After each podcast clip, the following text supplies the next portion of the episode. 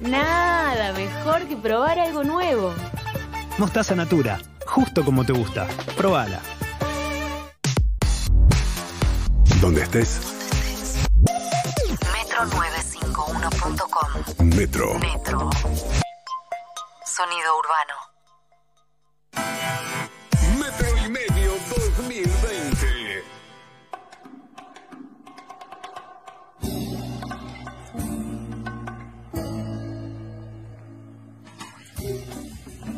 7 y 27 de la tarde en la República Argentina y nos vamos a Berlín, a esa increíble ciudad, a esa ciudad tan potente. Ahí está Amparo, Amparo conocida también como Catnap. Amparo es una artista, eh, productora, cantante, música, eh, es de todo y además, bueno, es argentina y eh, aparece en Poco Ortodoxa, en esta serie que fue todo un boom en Netflix, en la escena en la que la protagonista, Esti, va a una discoteca en Berlín repleta de gente muy, muy sacada y muy eufórica. Y el tema que suena en esa secuencia es Standard, uno de los siete temas que fue de parte de Break, un, un disco editado en 2019. ¿Cómo estás, Amparo? Acá desde Buenos Aires, Julieta, Pablo y Sebastián. Hola, ¿todo muy bien? ¿Ustedes? Bien, muy bien, contentos de, de hablar con vos. Eh, ¿Preferís Amparo o Catnap? Ampi. Ampi, una de las dos. Muy bien, muy bien. Bueno, eh, arranquemos primero por, tu historia, Ampi. Contanos un poco cómo, fue tu vida, cómo fue que llegaste hasta Berlín. Eh, mi vida, mi vida siempre estuvo muy conectada por la música. Este, nací en, en Buenos Aires, me crié en Olivos, casi toda mi vida viví en Vicente López. Este, estudié canto, guitarra en el colegio, eh, después estudié producción de música electrónica en la secundaria y ah, en el 2015 me vine para Berlín hace cinco años este, y acá estoy desde ese entonces y por suerte en este momento me estoy pudiendo dedicar a la música por primera vez en mi vida como trabajo oficial. Bien, Berlín es una capital cultural eh, muy potente. Eh, ¿La elegiste por esto? ¿Apareció una oportunidad? ¿Fue una casualidad? ¿Cómo fue? Este, me quería ir de Argentina, en realidad, no sabía que iba a terminar en, en Berlín, sabía que iba a venir a Europa, tenía como una pequeña gira armada eh, y ahí iba como haciendo scouting de países a la vez. Pensé que me iba a quedar en Londres, la verdad, tenía ahí una casa de una amiga donde me iba a quedar, me quedé ahí 10 días con muchas comodidades, pero no me gustó, la verdad, la, no sé, la energía de la ciudad es medio rara, es como, o sea, demasiada buena onda, pero un poquito falso, este, bastante un poquito, y cuando me vine a Berlín fue como, no sé, como totalmente lo opuesto. Me parece que la gente acá es como bastante directa, eh, la naturaleza es hermosa, las oportunidades musicales que hay también son, hay un montón, como que pasa mucho todo el tiempo, no es tan caro como Londres. No sé, Berlín tiene como una energía muy especial dentro de Europa que es con la que más me siento conectada y cómoda. Tuve la suerte, perdón por la autorreferencia, tuve la suerte de conocer Berlín el año pasado cuando éramos libres y podíamos viajar eh, y, y, quedé impactado realmente por todo lo que atravesó Berlín, en realidad, eh, el nazismo, el muro, eh, el comunismo, las guerras mundiales y en lo que se ha transformado, lo que han hecho con todas esas tragedias sin olvidarlas y cómo las han convertido en arte, en memoria, en cultura, es, es realmente admirable, ¿no? Cómo, cómo pueden vivir con todo eso y cómo pueden vivir bien es una locura mirar, eh, bueno, la ciudad no puedo decir hoy en día porque hoy en día es otra cosa, pero ponele, eh, hace un año veías alrededor tuyo y veías esta libertad total de expresión, este como eh, sin un gramo de juicio, nada, puedes hacer lo que quieras mientras que no molestes al otro, como todo súper abierto, súper fluido y es imposible pensar que años atrás eso fue completamente lo opuesto. Este, es, es muy loco y es muy lindo, es una sensación hermosa, la verdad. Claro, porque cualquiera podría decir que es obvio, después de, tanta represión, que la gente haga eso, y para mí no es tan obvio, porque tal vez después de tantos años de guerra, de nazismo, eh, de dictaduras, etcétera, eh, tal vez la reacción era reprimirse, ¿no? Era, era no, no, no ver al otro, no, no comunicarme con, con los demás por miedo, por temor. Sin embargo, bueno, me parece fue todo Y lo un contrario. poquito pasa, un poquito pasa Ah, igual. ¿sí? Es como Ya. que está, me parece que está como más en el interior de la gente, está como más inte- interiorizado en los alemanes un montón, este, en otra gente también de, pa- de países vecinos. eh, como, bueno, semi vecinos como Rusia también. Hay un montón de gente que pasó por un montón de cosas bastante trágicas en Europa que me parece que les quedó un residuo de cerrarse adentro, muy abajo. Por afuera sí, como todo bien, fiesta, comunicación, todo, pero hay un límite, hay una pared ahí Ah, creada. ¿Y eso no te afecta como, como latina? Hace cinco años que estás ahí, imagino que un poco habrás cambiado vos también, pero ¿lo llevaste bien?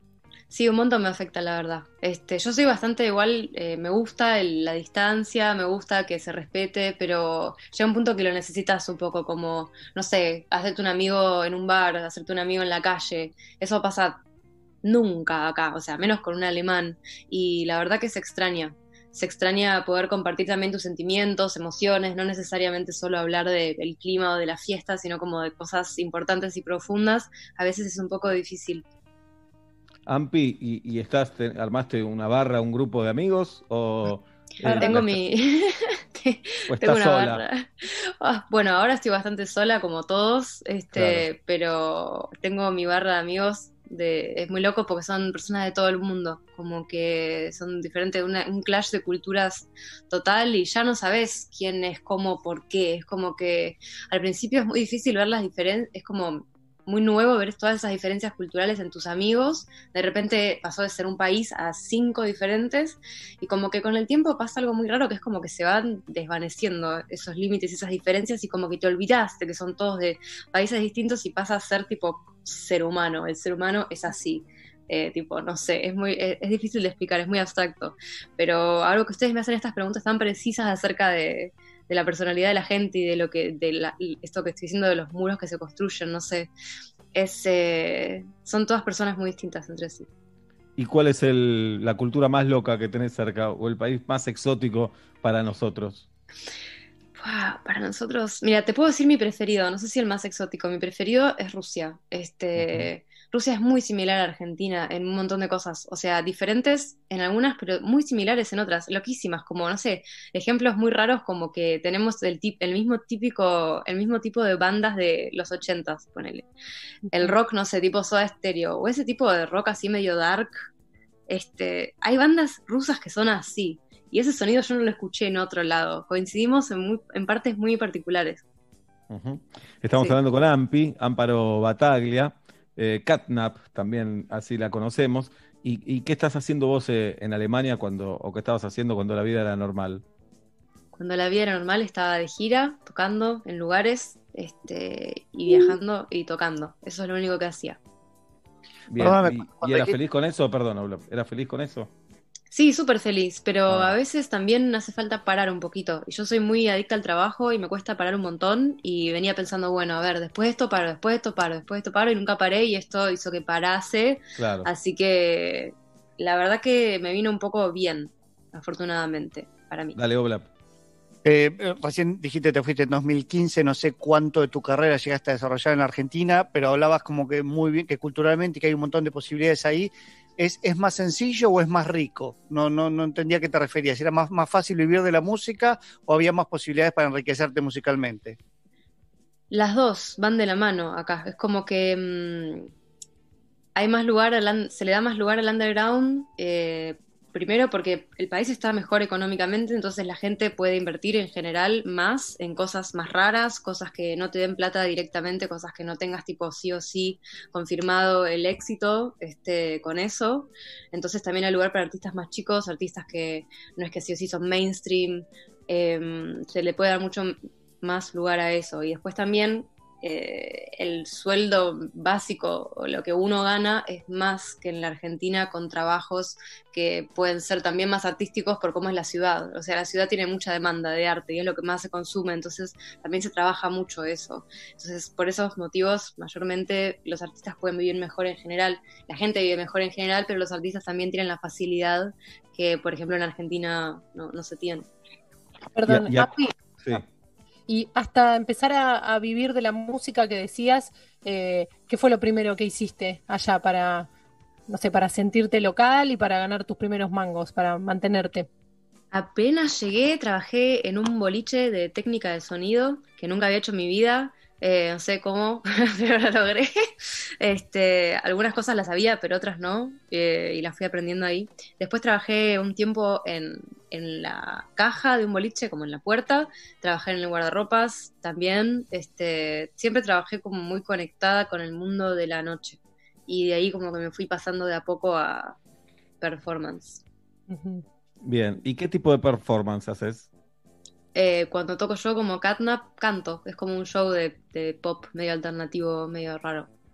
Bien, y apareciste en la serie Poco Ortodoxa, sos la argentina que está en la serie Poco Ortodoxa. Sí. Contanos un poco cómo fue eso. Eh, eso fue una gran casualidad, la verdad. Este, yo estaba tocando acá en un boliche que se llama Bergain y cayó el- un conocido de la directora de la serie.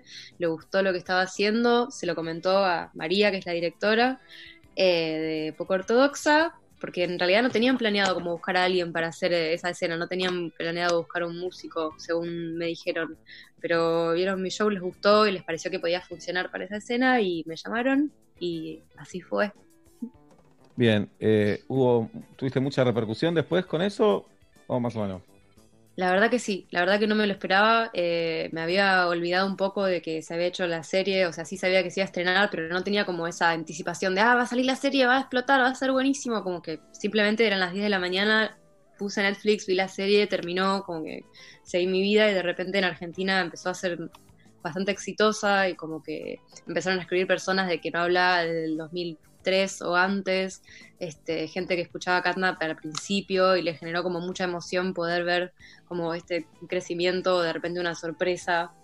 Y así como hablé con, estoy hablando con ustedes ahora, de repente tipo hablé con un montón de medios que jamás hablé con tantos medios en mi vida, esto nunca me había pasado antes a mí. Eh, es lindo, bueno. Es un poco avasallador, por avasallante. Uh -huh. sí. Pero hablas bien, te comunicas bien, tenés facilidad para, para, para charlar, para conversar parece. Gracias. Siento que se me traba un poco. O Siento tenés ganas de hablar, tal vez. Bien. Eh, Ampi, bueno, y contaros cómo está la situación en Berlín a propósito de todo lo que le está pasando al mundo. Y es medio loco ahora porque está abriendo todo otra vez, pero es como una incertidumbre la que se vive, por lo menos de mi, mi punto de vista. Yo estoy muy desconectada de los medios, no me fijo el número de muertes, quién, dónde está mejor, peor, porque la verdad me da mucha ansiedad. Este, pero salís a la calle y ahora ves que todo está volviendo a la normalidad y te preguntás, ¿esto está bien? ¿Esto está mal? ¿Qué va a pasar? No sé si nadie sabe lo que va a pasar, si no saben. Eh, veo noticias de que, no sé, las peluquerías vuelven a abrir el lunes, eh, las fiestas vuelven a hacerse en agosto, fiestas más grandes, tipo más de 5.000 personas se van a hacer de octubre. Yo digo, mm, no sé, qué sé yo. Al principio pensé que esto iba a durar menos, ahora se está extendiendo un montón. No sé, la verdad que es, es pura incertidumbre lo que se vive, por lo menos de mi punto de vista. Hay mucha gente que ya está yendo a comprar ropa a los locales como si nada hubiera pasado. Mm.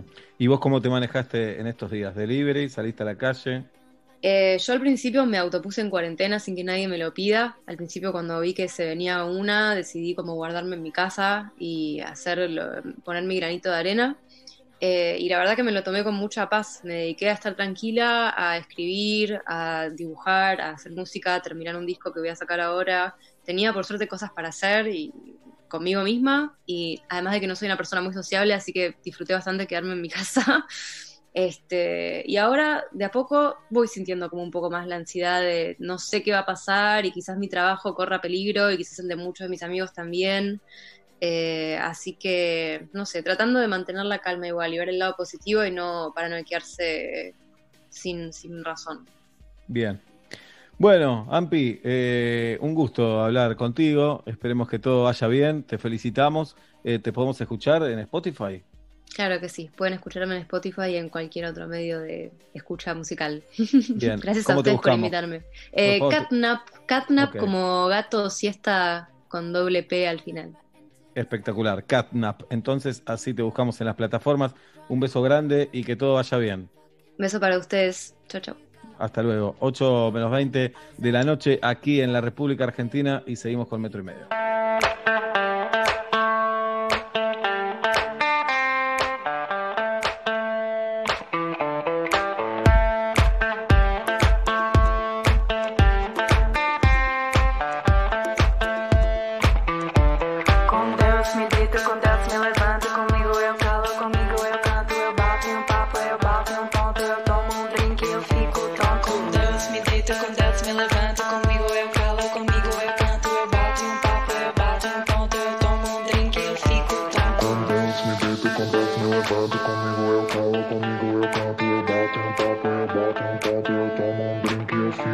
Com Deus me deito, com Deus me levanto. Comigo eu calo, comigo eu canto. Eu bato um papo, eu bato um ponto. Eu tomo um drink, eu fico tonto. Com Deus